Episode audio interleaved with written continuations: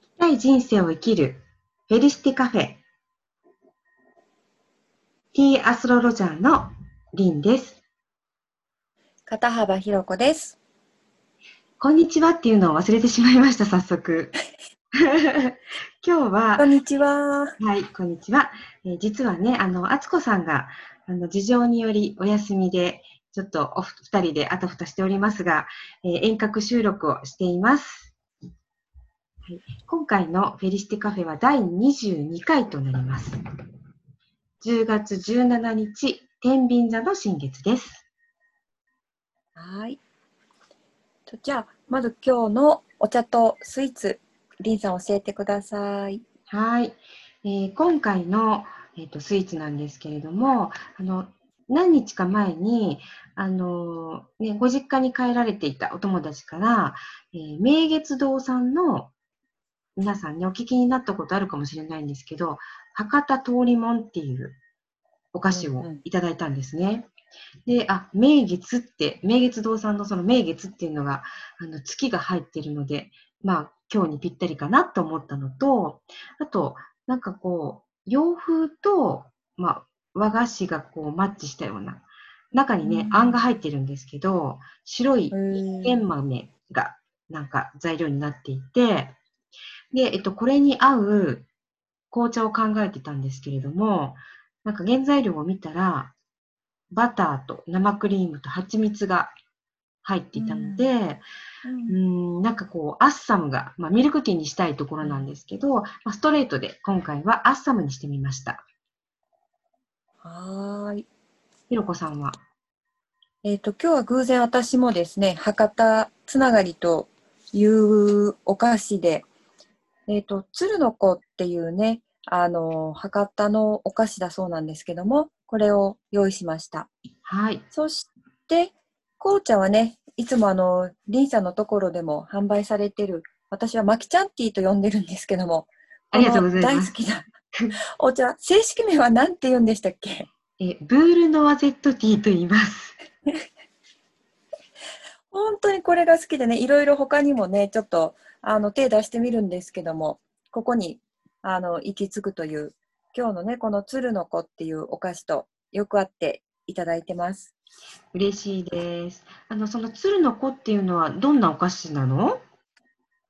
えーとね、このマシュマロの中に黄身のあんが包まれたようなお菓子なんですね。で、まあそんなに大きくない小さなお菓子なんですけれども、今日はちょっとこのマシュマロにまつわる小話を お願いしあます。させてください。はい。えっ、とね、この今はね、こう身近によくあるマシュマロなんですけども、この起源をちょっと調べてみたら、うんマシュマロの起源は古代エジプトまで遡って。当時は薄紅立ち葵っていう植物の根から取れるでんぷんを利用して蜂蜜と混ぜてのど飴として食されたのが始め始まりだそうなんですねう。んでその後19世紀にフランスのお菓子職人さんが砂糖を加えてお菓子として完成させたで今のねマシュマロに近い形になっていくんですけれどももう現在はね砂糖や卵白ゼラチンなどが原料として使われててこの植物のね薄紅立ち葵っていうものはもう使われなくなってるそうなんですね。はい。で、この今回ね、この植物から取れたでんぷんを使ったお菓子ということで、ちょっと今だったらどんなのがあるかなって、うんうんあ、のー思い起こしてみたんですけども、はい。今で言うとね、こう植物のくずから取れるくず粉ですね。うんあとは、片栗粉やわらび粉、コーンスターチ、これらもね、全部あの、でんぷんが成分となったお菓子なんですけども、それぞれね、全部でんぷんということで共通なんですけども、あの植物によってね、ちょっと特性がいろいろあるので、それをうまく利用してお菓子に使い分けられてるんですね。それで、くずって言ったらね、こうお菓子のくず粉、くず切りだけじゃなくて、えっ、と、葛根糖っていう、こうお薬でもちょっと聞いたことなあいですります。うん。ねうん。この葛根糖はね、このクズの植物の根っこを乾燥させて、今はまあ加工してお薬として使われてるんですけども、はい。これはあの、花や葉っぱもね、昔から民間療法としていろいろ生でこうすり込んで傷を癒したり、それからまあ煎じていろんな効能に使われてきたんですけれども、今でもね、このでんぷんを取ったくず粉で作ったくず湯も、この葛根湯とかに似た成分とか効果も得られるって言われてるんですね。うん。うん、なんか民間療法的にね、くず湯飲むと、なんかの喉にいいとか、うん、ちょっと風邪のひき始め？そう。にいいとかって聞いたことがある。そうそううん。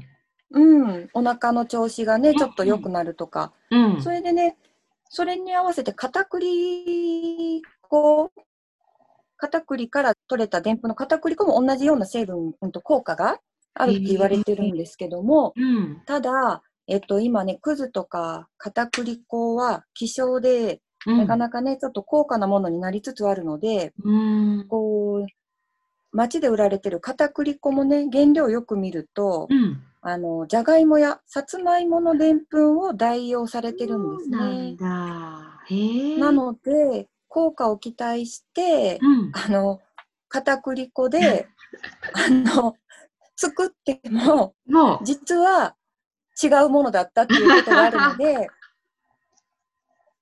これからはね、なんかちょっとお菓子とかね、そういう、うん、あの、材料を手にしたときにね、ちょっと原材料を見て、どんなでんぷんで作られてるのかなって見るのも、なんかちょっと面白いかもしれないなと思って、今日はちょっと紹介させていただきました。はい、ありがとうございます。なんかこう、あの、ひろこさんらしいお話が聞けてよかったです。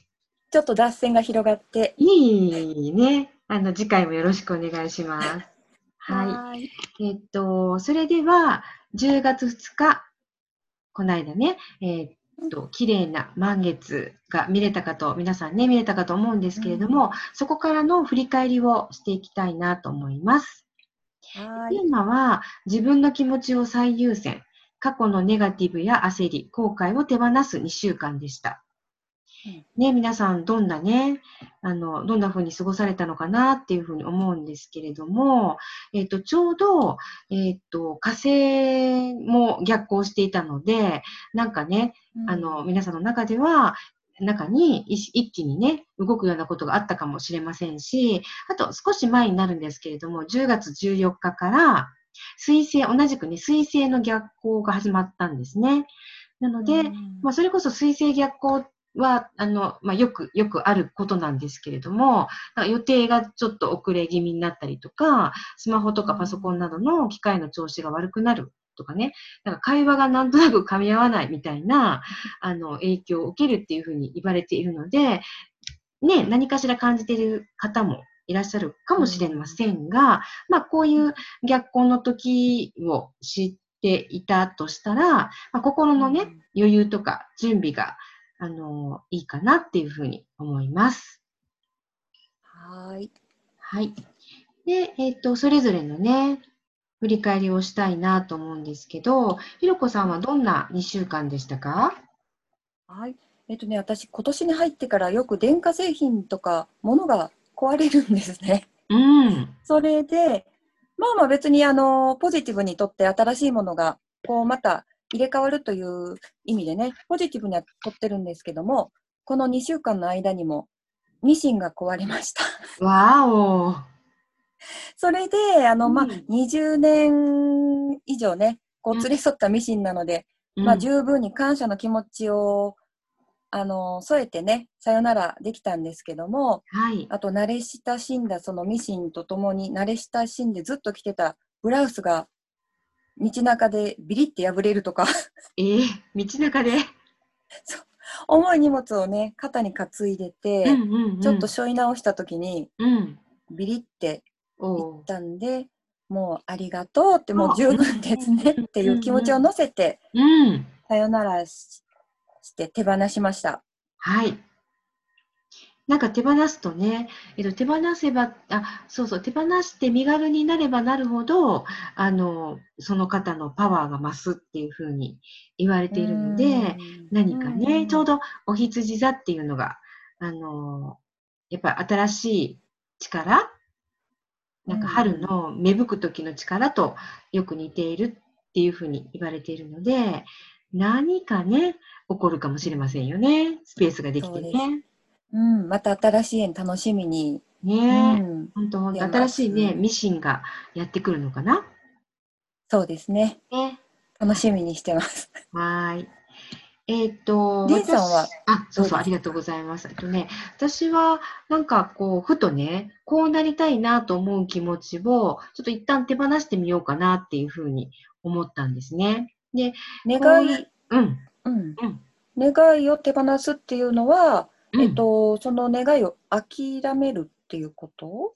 うんうん、うんと、願い自体は諦めない、諦めるっていうんじゃなくって、なんかその、えーっと、こうなりたいっていう願いを考えてみたときに、あの、例えば、なんかこういう場所で、あ、だから環境？自分にとったら、こういう環境だったら、自分の願いが叶うっていうふうに、いやそうそう、叶うっていうようなお願い事をしているなって思ったのね。今までね環境から、そうそうそうそう。うん、うん。だからちょっとそうじゃなくて、環境がこうなったらできるんじゃないかじゃなくって、だからちょっとベクトルを変えてみたら、こう、こう自分が本当にこうなりたいんだっていうのが見えるのかなと思って、ちょっと今まで思っていた、なんだろう、うん。なんか、こういう環境でこうなりますってみたいなことを手放してみました。ああどういう変換が起こるでしょうね。ね考えをね、うん変えてみると。そうそうそうそう。だから、まあ、その、そうなりたいっていう夢は諦めたわけではないんだけど、まあちょっとね、うんそうそう、それこそなんかベクトルを変えるっていうのがぴったりかなと思います。で、それとね。うんううんん、それとね、なんか、この間ほら、あのーちょっと開かず部屋みたいなところお掃除したって言ってたじゃない？うんうん。で、そっから、なんかちょっと勢いがついて私の中で、お片付けの。おい。で、えっ、と、リビングの模様替えをしました。へえ、テーマは？おかげさまでうん、おかげさまで筋肉痛なんですけど、テーマはね、あの、これまでね、よくよく考えてみたら、こう、やっぱり、あの、お家にね、お客様がいらっしゃることもあったので、割とこう、うん人が来るっていうのが前提だったんですよ。うんどっちかって言ったらね。うん。うん、なんか家族が リラックスできるとかじゃなくって、リビングがね。うんなんか人が来た時に、あの、すっきり見えるとか、っていうのがうん前提だったんだけど、まあ、あの、コロナでね、なかなか難しくなったので、ちょっとあえ,、うんあえてというか、まあ、子供たちの希望もあって、なんかこう、まあ、テレビの位置とか、うん、ソファーの位置とかを変えてみたら、なんか結構居心地が良くって、へえ、うんあの、新しい発見でした。家族にも好評ですか？そう。なんかすっきりしてるのがいいと思ってたんだけどね。うん。でも、もしかしたら家族にとったら、あの、すっきり見えるっていうことより、んちょっとなんかごちゃごちゃっとした感じでも、なんだろう、テレビが見やすい位置にあるとか、うん、ね、そういうことの方が大事だったのかも。ああ、なるほどね。ねだからなんか、うん、家の中が変わりつつあります。はいまた楽しみですね。はーい。はい。では、本日、10月17日、4時31分に天秤座で新月を迎えました。はい新月はこれからどうしたいのかを意思表明するタイミングなんですね。で、えっと、これもね、あの、毎回話題になっていますが、今年のね、12月22日に、まあ、グレートコンジャンクションが起こるっていうふうに言われてるんですけれども、そこに向かってね、うん。準備が着々と行われているっていうふうに言われているんですが、この、えっと、グレートコンジャンクションが起こるっていうのは、えっと、水亀座で、ちょうどね、今、えっと、ヤギ座にいるんで、ヤギ座にいる木星と土星がちょうどね、ぴったり水亀座で重なることを言うんですけれども、その水亀座っていうのは、枠を外したり、オリジナリティっていうのを表すので、なんかうん。そこに向かってね、皆さん準備しているのかなっていう。で、そう考えると、まさにね、この、まあ、あの、ポッドキャストの、ね、あの、何？テーマ？生きたい人生を生きる準備っていうのが、まあ、着々となされているのかなっていうふうに思います。うんうんうん。で、えっと、まあ、月っていうのは、あの、ね、月の形、月の形っていうのは、えっと、太陽と地球と、まあ、月の位置によって、まあ、形が変わっていくんですけど、まあ、それを意識してもらうっていうのは、えっと、まあ、地球を私たちっていうふうに見たとしたら、あの、月っていうのは地球の周りを回っているので、月とはね、運命共同体っていうふうに思ってみても面白いんじゃないかなと思うんですね。で、まあ、それを意識していただくと、自分の望むね、未来を引き寄せやすくなるかもしれない。っていうところで、えー、まあ、天秤座の月を意識しまして、この2週間のテーマ、美しいものに触れ、ときめくことをする。うん、これ、ときめくことをする。このテーマは天秤座にちなんだあのテーマなんですか？はい、そうなんです。割とね、あの、これ、えっと、これまでのテーマは、まあ、手放す、手放しとか、まあ、自分をね、うん、あの見つめるとかっていうのが多かったんですけど、なんかそういうのをやってきて、うん、まあ、今の段階にやってきて、こう、天秤座で新月が来ると、やっぱりそのいい人間関係を築くっていうところに移っていくんですよね。で、そのいい人間関係を築く、まあ、助けになるっていうのが、やっぱり自分を満たすことうん。で、じゃあ、その自分を満たすことって何なのっていうのが、今回のテーマ。美しいものに触れ、ときめくことをする。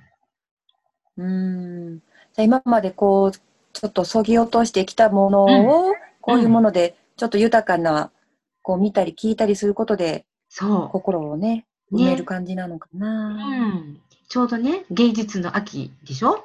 食欲の秋か。うんうん、そっちの方が大きいかも。そう。だからなんかやっぱり、あの、まあ、ソーシャルディスタンスで、おし物食べに行ったりとか、やっぱり美術館に行ったりとか、ね、こう、美しいものに触れる機会を増やしたいですよね。うん、増やしたい。うん。だんだんちょっとそういうものにね、植えてきてるというか。そう。干してるね。うん。うん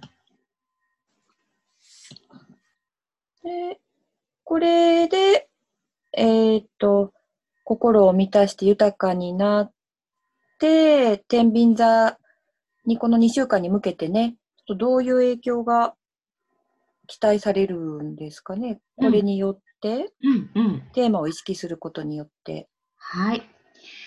えー、パートナーシップとかね、あの、まあ、いい人間関係っていうのがテーマなので、あの、まあ、この新月だけっていうわけじゃないんですけど、他のやっぱり惑星とかの影響もあって、まあ、多分ですけど、曖昧な関係性をはっきりしたくなる方が増えるのかなっていうふうにね、思います。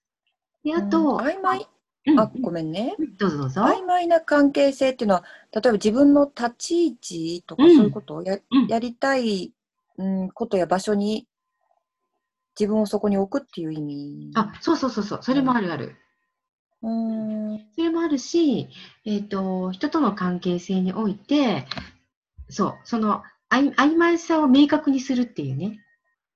うんうんうん、でも、あの、まあまあいいか、みたいな関係性だったとしたら、それは、うん、えっと、そこから踏み込んだ関係性になるのか、それともちょっと距離を置いた関係性になるのか、うん。うん。だから、なんだろう、うん、適当ってわけじゃないんだけど、うん。なんか、まあ、曖昧っていうのがぴったりかな。曖昧、曖昧な、うん、うん、ことがはっきりしてくる感じ？うん。うん。まあ、また振り返りでね、どうだったかなっていうところで、ああ、あれが曖昧な関係性だったのかみたいに出てくるかもね。うん、うん、そうですね。ね。で、えっと、新しい関係性への移行。なので、これはあの、新しい関係性っていうと、なんか古い関係性をさよならって感じがするんだけど、そうじゃなくって、相手とのね、バランス感覚を育ててほしいなと思います。あで、あと、まあ、その、えっ、ー、と、関係性においてやっぱり一番大切なことっていうのは、えっ、ー、と、まあ、相手の気持ちを配慮する。っていうこともあるんだけど、やっぱり自分のことも大事にするっていうね、このさっきのバランス感覚につながると思うんだけど、で、そういうふうに、まあ今までもしかしたら自分ばっかりって思ってた人は、相手ファーストにしたらいいと思うし、まあ相手ファーストにしてた人は自分ファーストにしたらいい、いいと思うのね。で、そういうふうに、こう自分の意識の意識とか考え方が変わっていったとしたら、多分、あの、今、今の関係性ももっともっと良くなると思うし、それプラス新たなね、出会いがもたらされる。うん。と思うのよね。だこれ、えっと、同性だけとか、まあ仕事のパートナーっていうのもあると思うんだけど、例えば、なんかこう、いい方と巡り合いたいって思っている方は、やっぱこう、今、今の考え方でもしいい方を引き寄せられないとしたら、ちょっと自分の意識を変えてみると、なんかそのエネルギーにこう合う人、同調する人を、やっぱお互いにね、磁石みたいに引き合うっていうふうに言うので、何かね、この、まあ、天秤座新月っていうところで、まあ、お願い事の中に入れていただいたらいいかなと思いますし、そう意識するだけで、あ新たなね、出会いが来るかも。うん、うん、なるほどね。なんか今までずっとこうテーマ的にね、こうそぎ落としとか、うん、なんかそういう関係を、うん、自分を見直したときにね、関係をちょっと、うん、離れるっていうテーマがすごい印象に残ってて、うん、で、それがちょっと私の中でどういうことか、ちょっとなかなかね、自分に置き換えて何をしたらいいのかが具体的にわからなくて、いや、それをしていいのかなとか、うん、ちょっと迷いがあったんですけど、はい、今ね、リーさんの話聞いててね、この自分の意識を変えたり、うん、こう相手とのバランス、別に断ち切る必要はなくて、う。ん、バランスをね、考えながら自分の意識を変えたらいいんだなって思ったんで、ちょっとね、この2週間、それを意識してみようかなって思いました、今。はい。なんか、あのーえっ、ー、と、その時その時のテーマって、えっ、ー、と、まあ、聞かれている方とかがね、あの、この番組をお聞きになっている方が、いや、なんかピンとこないなとか、あの、え、どういうことだろうとかって多分あると思うんですよ。でも、まあ、なんとなく、あ、そんなこと言ってたなって、あの、さっきのひろこさんみたいに、こう、意識に留めておいていただくと、どっかで、あ、あれってああいうことだったのかなっていうふうに、こう、なんかわかる瞬間が来るんですよね、不思議なことにね。うん。なので、まあ、あの、そういう、こう、なんだろう、ちょっと、どういうことなのかなっていうことも、なんとなくね、頭の片隅に置いてもらえたらなと思います。はい。はい。なんかね、その、ちょっと頭の片隅に残ってたっていうのでね、前、金星とかね、こう毎回ちょっとずつお話ししてくれてはったんですけども、はい、今回、金星の位置、ちょっとお聞きしてもいいですか？はい。えっ、ー、と、ちょうどね、その新月になったタイミングの時に、金星がどこにいるのかっていうのを私はあの見てるんですけれども、金星っていうのは、うん、まあもう分かりやすく言うと、愛とか人生の喜びとか豊かさを表しているんですね。なので、まあこの金星がどこのお部屋に入っているまあ、ハウスっていうんですけれども、どこの部屋に入っているかによって、まあ、その時の、まあ、新月と合わせて、それが、まあ、一つのね、キーワードになるかなっていうふうに思うんですね。で、この12ハウスっていうのが、不思議なね、お部屋なんですよ。どういうことかというと、なんかそこのお部屋って、あの、今まで、なんかこう、7ハウスとか、パートナーのお部屋とか、2ハウス、あの、お金の収入の部屋とかって印象にあるかと思うんですけど、この12ハウスっていうのは、えっ、と、なんだろうな、隠されてるお部屋とか、秘密のお部屋っていうふうに 言われてるんですね。うん。そう、なんか、何？こう、昔の自分の隠れ家みたいな。なかった？そんな、うん、お家の中に。押し入れとか、秘密の、うん、そうそうそう。なんか隠す場所で。で、そうそうそうそうそうそう。なんかこう、人に、あの、見せない。自分だけの大事にしてる場所みたいな、うん、あの、お部屋なんですけど、まあ、あの、過去とかね、そのキーワードとしては過去とか、まだ分かっていないこととかっていうのがあるんですね。で、それを、まあ、そこに金星が入っているということで、まあ、例えば、え愛情とか美意識とか豊かさといった、その金星のテーマが潜在意識で眠っている。または、なんか隠されているかもしれない。まだ自分は気づいてない？そう。気づいてる気づいてないの。へー。だからまあ、それはあの個人の金星がどこのハウスに入っているかっていうのも、まあ、見ないと、その方の何が、えっと、ね、隠されているのかっていうのは、一言では言えないんだけど、でも皆さんの中のこの、なんだろう、まあ、例えば愛情だったらね、えっと、そこから、なんか、このタイミング、この、まあ、2週間は、もしかしたらね、究極の愛を体験できるかも。おね。あの、ちょっとまあ私たちには究極の愛って言われても、あ、いやいや、私たちこそ究極の愛、パートナーシップ。ね、なんか、あこの、この人と結婚してよかったみたいな瞬間を感じるね、あの、いい時間になるかもしれませんね。うんであとね、やっぱり、あの、このお部屋ってこう、潜在意識っていうのは無意識のお部屋なので、まあ、それが、えっ、ー、と、心のね、そこから感動できるような出来事に、まあ、出来事があって、でそこから何か気づきとか癒しがもたらされる可能性もあります。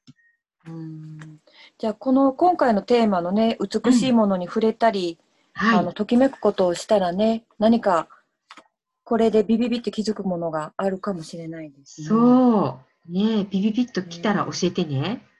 うん。あの、ものにね。人じゃなくてね。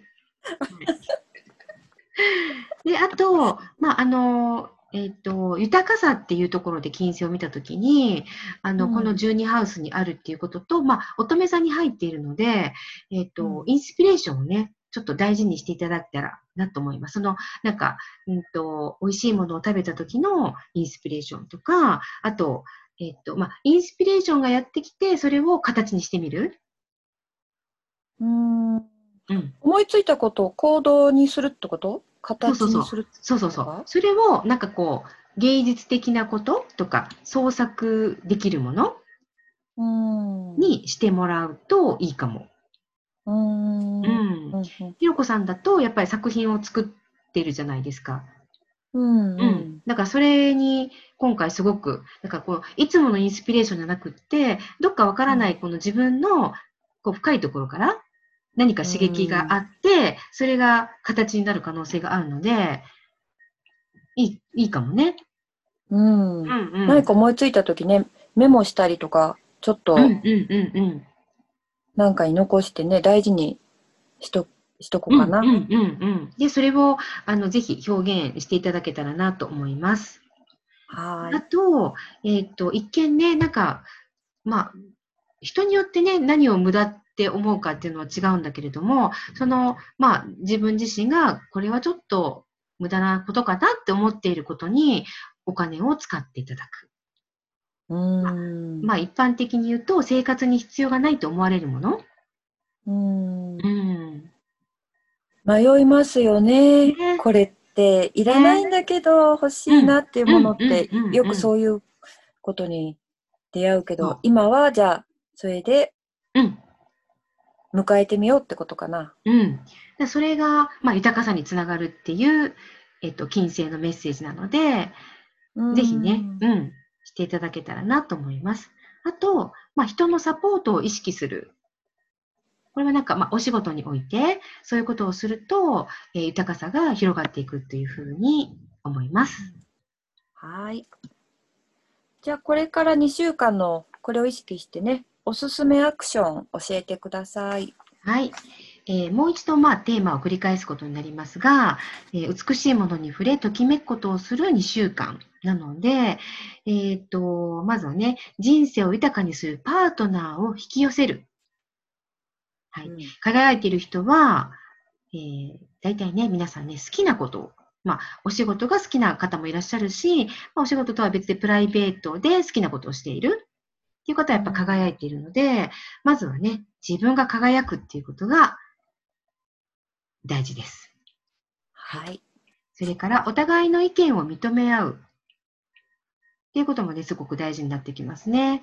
なんかやっぱり、まあ相手をジャッジしてしまったりとか、自分の意見をね、なんかこう、押しちゃううんことが、まあ、あるかと思うんですけど、それをちょっと意識していただいて、まあ、相手をちょっと認めるっていう方向に、うん、いけたらなと思います。で、これは先ほどお話も出てきましたけど、芸術に触れ、美意識を高める。これもう美的センスを磨く一番の方法ですね。それから、優雅さと上品さを身につける。あと、お仕事。これはお仕事って言っても家事とか育児を含め、えープライベートを、なんか仕事とプライベート、充実させることを考えてみる。仕事だけじゃなくて両方。うん、そうそうそうそう。なんかバランス感覚ですね。うんえっと、自分らしさが輝くスタイルを実践なんですけど、なんか自分らしさっていうのがなかなか難しい場合もありますよね。なんかどんなのが似合うのかなって。それを、まあ、例えばプロの方に見ていただくっていうのもいいでしょうし、あとこうちょっとね、客観的に家族だったりとか、親しいお友達に私ってどんなのが似合うのかなっていうふうに、あの、聞いてみるのがいいかなと思うんですけれども、さらに、ちょっとね、あの、この2週間の間にしていただきたいことの一つとして、洋服とかに靴をね、出すんです。で、鏡の前で、ちょっと、これ着るかな、着ないかなっていうのをやってみて、まあ、一人ファッションショーですよね。でうんまあ、これも着ないなとか思うものを処分する。うんこれもちょっとやっていただくといいかなと思います。また新しい縁がね、またそこから出てくるかもしれないですしそね。う。ね。ねえ。このあたりのね、アクションを意識して、また、あの、フェリシテノートを活用したらいいんですかね。はい、そうです。うんえっと、まあ、満月、新月っていうところで、今月、今回は新月なので、えーこの新月っていうのは、感情を表す月と、人生の目的を表す太陽がぴったり重なった状態なんですね。ひろこさん、イメージできる？うん、地球から見て、こう、太陽が、太陽と地球の間に月がね、ぴったり重なってるって、こう、物理的な位置は、うん。こう、想像はできるんですけどもね、それが、それぞれの持ってる意味とかがちょっとピンとこないから、はい。うんうん。どんな感じかな。うんうん。例えば、えっと、自分の気持ちうんも人生の目的、まあ、あの、どういう人生の目的がその時、ね、思い浮かぶかはわからないけれども、今のその気持ちと、えっと、こう、こういうふうな、こうなりたいなっていうのがね、一致したとしたら、どんな感覚が生まれます？そうですね。まあ、一致したらやっぱりそれに向かってうん進みたいなとか、そう。でしょ？うん前進してみたいなって思う。うんうん。それが新月なんです。おーあだからいつも新月にお願い事を書いはい。てみようっていうことなんですね。はい。でそこ、それには、やっぱりね、強い決意のような意志が必要なんですね。まあ、あった方がいいかな。うんマストじゃなくて、あの、あった方、あった方がいい。うんでえなので、まあ、ノートに書いていただくときに、私は何々しますという形で宣言していただくと、引き寄せる力が増すかと思います。はい。まあ、例えとして、えー私は今日から目標に向かって何々します。うん私はベストな仕事仲間に恵まれ、あの、おしそこに、まあ、お仕事内容を書いていただいたらいいかと思うんですけど、えーっと、まあ、そのお仕事内容をし、豊かさを手に入れます。私は女性らしさを意識し、優雅で品のある女性になります。そういう断言系で書いたら叶いやすいとか意識しやすくなるんですかね。はい。もうね、あの、うんはっきり書けば書くほど、多分うん引き寄せる力が増すと思います。うーんはい。うんなので、もうこうしたいんだっていうのがあったらね、やっぱりその、さっき言ったこの、えっ、と、新、新月で重なっている時に、うん。お願い事をするといいかなと思います。はい。また、えっ、と、今回もおすすめの色とかありますか？はい。えーっと、最後になりますけど、おすすめのね、お色を、えっと、お伝えしたいと思います。でえっと、前回のお羊座の時もグリーンっていう風にあのお伝えしてたんですけれども、今回はちょっとね、同じグリーンでもエメラルドグリーンをおすすめしたいと思います。で、これは、えっと、周りの反応にこだわらず、素直に表現するっていうことをサポートしてくれると思います。で、もう一つは、シャンパンゴールド。シャンパンゴールドイメージできますか？ちょっと、うん、ゴージャスな、うんこう大人の色を思い出します。そうそうそうそう。で、それをイメージしていただくと、えっ、と、私はっていうのは自分はってことなんですけど、私は私にとってかけがえのない存在であると感じることを、まあ、サポートしてくれるかなと思います。はいなので、まあ、このエメラルドグリーンとシャンパンゴールドをインテリアとかね、あと、まあ、お洋服でシャンパンゴールドって結構ね、強烈かもしれないですけど、まあ、なんか小物うんとしてね、持っていただく、まあ、バッグとかもいいかと思いますし、うんあとあのカラーブリージング、色をイメージしながらする呼吸法っていうのがあるんですけれども、そこでね、使っていただけたらなと思います。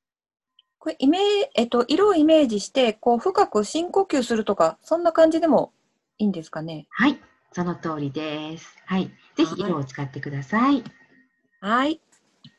ではでは、最後にお知らせです。はい。フェリシテカフェ専用 LINE アットで、おうち瞑想会のお知らせをしております。ご興味のある方は、番組のエピソードメモにリンクを貼っていますので、ご登録お願いいたします。はい。お待ちしておでります。はい、お願いします。で今日は新月だったんですけれども、次回、満月のお知らせを、りんさんお願いします。はい。えー今月はですね、あのー、2回満月が来るんですね。なので、えー最後になり、あの、この10月の最後になりますけど、10月31日、お牛座で満月です。ねなんと、幸せを運ぶと言われるブルームーンです。へで、このブルームーンは、毎年、うんう。ん。あ、どうぞどうぞ。えっと、毎年、この時期の満月をブルームーンって呼ぶんですか？それとも今回を特別にブルームーンって言うんですか？そう、なんかね、あの、まあ、いろいろあるんですけど、一応ね、その、一月の間に2回来るうん。満月が、来る、その、えっと、2回目の満月をブルームーンって言うみたいなんですね。で、この実際に、、えっと、まあ、とってもね、神秘的な名前ですけれども、うん実際にブルーに見えるわけではないんですね。あ、そうなんですね。はい。まあでも、まあね、こう、満月が2回来るっていうことは、実はね、うん数年に一度しかない。そうなんですか。そう、珍しい月ということで、まあ、ブルームーンっていうふうに言われてます。次のチャンスはね、に2023年の8月31日ですって。うーんね。その時ね、どんな風に今を振り返るか楽しみですね。ねうはいんまあ、このね、まあ、ブルー、ブルームーンのお話も含めて、ちょっとね、満月楽しみですよね。はい、楽しみにしています。えー今日はね、二人で収録でした。えーひろこさんいかがでしたか？めちゃくちゃ緊張しました。ねえ。うん。ね、あの、あつこさんの、あの、リードがあってこその、そね、う。うんやっぱりこう、あらうんうんうん。改めて存在感の大きさをね、感ね、じました。感じましたよね。はい。はい。では、えー今日はこの辺で終わりにしたいと思います。ありがとうございました。ありがとうございました。